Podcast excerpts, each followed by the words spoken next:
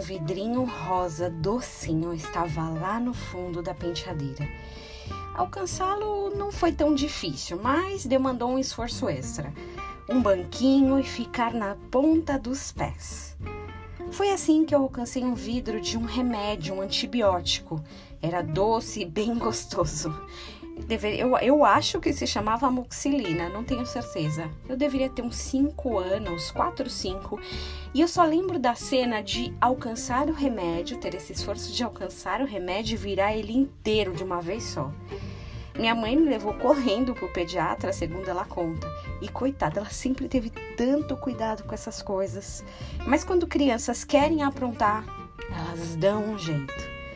O médico me examinou e falou que eu precisaria ser acompanhada por alguns dias, mas em teoria não existiria um grande problema. De fato, eu não tive nenhuma reação. Mas o remédio também não me ajudou em nada. Ele não teve um efeito positivo no meu organismo. Porque os remédios não te deixam melhor, nem mais saudável, nem previnem doenças. Os remédios atuam em quem está doente. Um dia, Jesus participou de um debate com alguns hipócritas. Eles falavam: Ah, Jesus, você só anda com gentinha, pecadores, esse povo todo errado, sem nenhum status de santidade.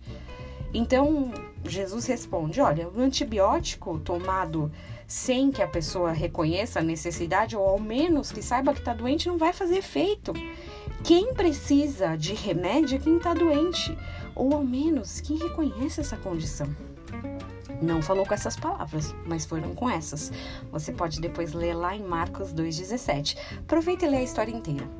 Ouvindo isso, Jesus lhe disse: Não são os que têm saúde que precisam do médico, mas sim os doentes. Eu não vim para chamar justos, mas pecadores.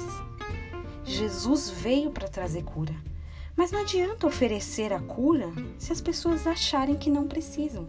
Claro, todos pecaram e foram destituídos, mas Ele está aqui para ressarcir, para nos restituir. Ah, Senhor, que não seja o nosso caso, que nós possamos reconhecer sempre a nossa condição para receber a verdadeira cura que só provém de Ti, em nome de Jesus. Que você tenha um dia muito abençoado.